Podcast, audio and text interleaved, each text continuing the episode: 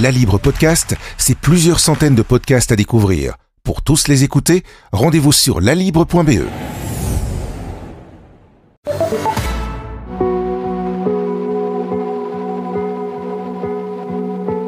Sophie de Villers, vous nous emmenez dans l'espace. En fait, c'est pas vous, en fait. Ce sont les, les Chinois qui nous emmènent dans l'espace parce qu'ils avancent, les Chinois, à marche forcée dans le domaine spatial depuis une vingtaine d'années maintenant. Oui, et là, ils viennent, ou en tout cas sont sur le point de réussir euh, un exploit. C'est celui de ramener euh, des échantillons euh, lunaires sur Terre. Euh, ils ont déjà euh, franchi les quatre ou cinq étapes très compliquées avec succès. Donc, ils ont pu faire atterrir ou allunir une sonde il y a quelques semaines sur la Lune cette sonde a pu euh, ramasser 2, kilos d'échantillons, donc 2 kilos euh, de roches lunaires euh, qu'elle a stockées dans un conteneur spécial. Et puis, cet engin spatial a redécollé de la surface de la Lune pour s'amarrer en orbite à ce qu'on appelle un orbiteur. Et puis, ils sont en train maintenant,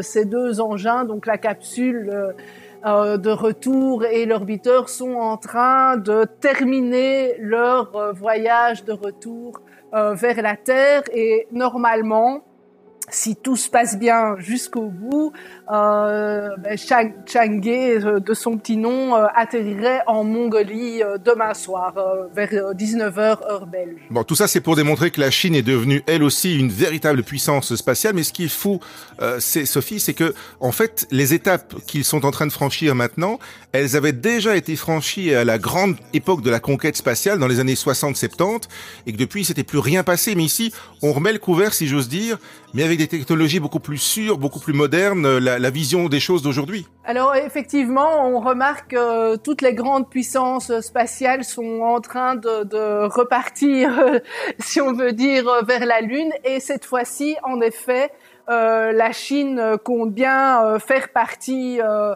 de ce partage lunaire. D'ailleurs, c'est vraiment une des grandes motivations qui est derrière cet effort, c'est que au 19e, au début du 20e siècle, le partage de la planète, c'est de la planète Terre cette fois-ci, c'est un peu fait sans la Chine qui était plus ou moins absente à cette époque de l'histoire et elle ne veut surtout pas rater le coche pour la Lune.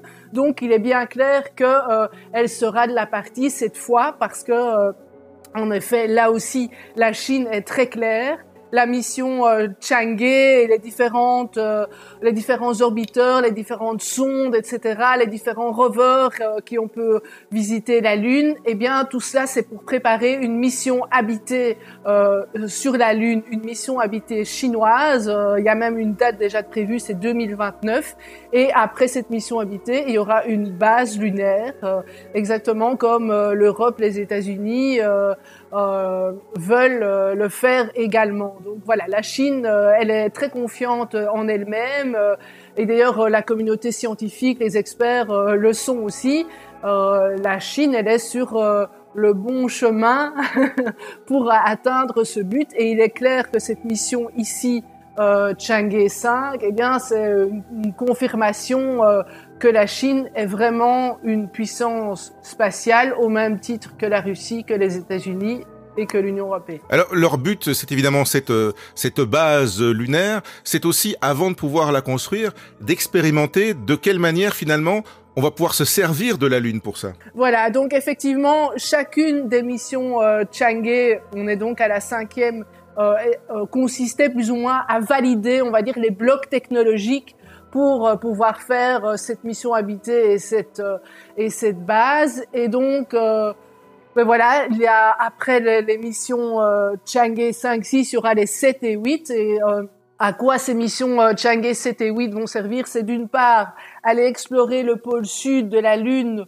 où on pense qu'il y a de l'eau. Or, le l'eau, c'est très important pour euh, ben, sustenter euh, les taïkonautes, donc les astronautes chinois, mais aussi voilà, on peut euh, avoir de l'hydrogène, de l'oxygène, euh, et parce qu'il y a toujours cette idée aussi de faire du carburant euh, pour les fusées, et donc d'avoir voilà le lieu de la pompe à essence sur place, si on peut dire.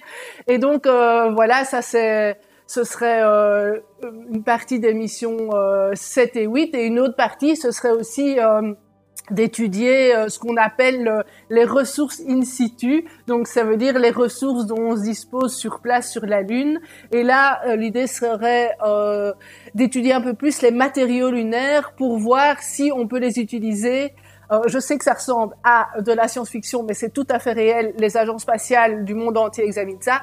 Voir si on peut, avec ces matériaux lunaires, construire des dômes, des abris euh, pour les astronautes en impression 3D. Donc voilà, est-ce qu'on pourrait utiliser des imprimantes 3D avec euh, le sol de la Lune? Faire des blocs de Lego avec de la poussière lunaire, quoi. Voilà, exactement. Donc effectivement, euh, voilà, c'est très sérieux. C'est vraiment une option qui est examinée par par toutes les agences spatiales en vue en vue de la base lunaire. Donc les Chinois ben, font de même en quelque sorte. Alors évidemment, le, le spatial, il y a le côté scientifique mais il y a quand même un gros côté aussi euh, géopolitique. C'est un, c'est un mélange des deux en fait la conquête de l'espace. Mais oui, surtout, euh, surtout quand on c'est des missions habitées. Euh, voilà, beaucoup d'experts pensent que souvent c'est pas forcément nécessaire d'envoyer des hommes, mais les missions habitées, c'est vraiment se revendiquer puissance euh, spatiale. Et ici, euh, on peut dire que même avec les échantillons, euh, il y a cet aspect de, géopolitique qui joue parce que à l'époque, avec Apollo, les Américains avaient ramené vraiment un bon montant, une bonne quantité d'échantillons lunaires, plusieurs centaines de kilos, et donc ils avaient un peu distribué ça, distribué les bons points à leurs amis en, en disant aux chercheurs de pays amis, eh bien voilà, vous pouvez euh, les étudier et d'autres pays, ben non. et donc euh, effectivement, ben, ce sera au tour de la Chine euh, à présent avec ces échantillons d'utiliser un peu cette monnaie d'échange diplomatique un peu sur le modèle des pandas comme on avait vu je ne sais pas si vous vous mhm. souvenez quand on avait reçu ces fameux pandas en Belgique donc voilà effectivement il y a, y a, toujours la géopolitique qui s'en mêle même si euh, effectivement, les, experts, en, tout cas l'expert belge que, que j'ai interrogé, euh, trouvait, euh, jugeait qu'il y avait au niveau scientifique, en tout cas entre euh, chercheurs et pour les scientifiques étrangers, notamment belges, une ouverture de la Chine. Il est vrai qu'elle a, elle a signé un contrat avec le Bureau spatial de, des Nations Unies pour permettre à des chercheurs de, de, participer aux, aux, aux, recherches spatiales chinoises et euh, la Chine va aussi ouvrir sa future station spatiale euh, aux chercheurs étrangers de pays, là encore, amis, dont la Belgique. Euh, et donc effectivement, donc euh, petite parenthèse, la Chine prépare aussi une station euh, spatiale parce que elle a été délibérément écartée de l'ISS et d'ailleurs elle avait, elle a aussi été écartée de, des missions lunaires américaines. Donc ceci explique aussi peut-être cela. et donc voilà pour 2022 le l'assemblage de la en orbite de la station spatiale chinoise devrait être terminé et donc euh, ben voilà euh, des chercheurs belges préparent déjà euh, une expérience euh, qui va être lancée sur la station spatiale chinoise en 2024 c'est pour vous dire si voilà si le programme est sérieux et si la communauté scientifique regarde ça pas du tout avec un sourire moqueur comme ça a pu être le cas peut-être il y a encore 20 ans. L'expérience euh, à laquelle la Belgique va participer, c'est quoi, Sophie? Alors, euh, c'est très intéressant. C'est le, le, centre d'études nucléaires de Moll euh, qui prépare ça avec euh, l'ingénieur belge Vladimir Pletzer, qui est un expert de la microgravité. Et en fait, leur but est de savoir si euh, la microgravité, donc la, la, pesanteur, comme on dit aussi, mhm. peut aider, peut favoriser le traitement contre le cancer c'est des choses qui peuvent toucher notre vie euh, quotidienne. L'espace, ça sert aussi à ça. Hein. ça sert à, faire des découvertes, à expérimenter des techniques qu'après, on va retrouver dans notre vie quotidienne.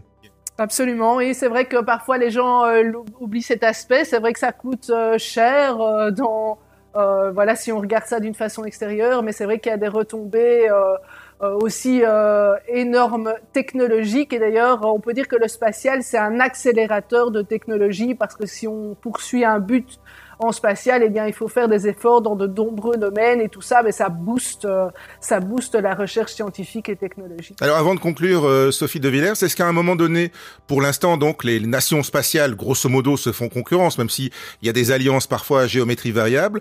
Est-ce qu'on va continuer à se faire concurrence ou est-ce que les experts avec lesquels vous avez eu l'occasion de discuter pensent qu'à un moment donné, on va quand même se mettre ensemble pour aller plus loin? Mais ça, c'est vraiment la grande question. Je pense que personne ne peut prédire ce qui va se passer euh, dans la tête d'un président américain ou d'un président euh, chinois. Mais euh, voilà, c'est vrai qu'en tout cas, s'il y a une mission vers Mars et si on veut que ça n'arrive dans pas trop longtemps, eh bien effectivement, il faudrait que tout le monde s'unisse. on y arriverait, on y arriverait bien plus vite si c'était un effort, on va dire, planétaire. Merci Sophie de Villers. La Libre Podcast, c'est plusieurs centaines de podcasts à découvrir. Pour tous les écouter, rendez-vous sur lalibre.be.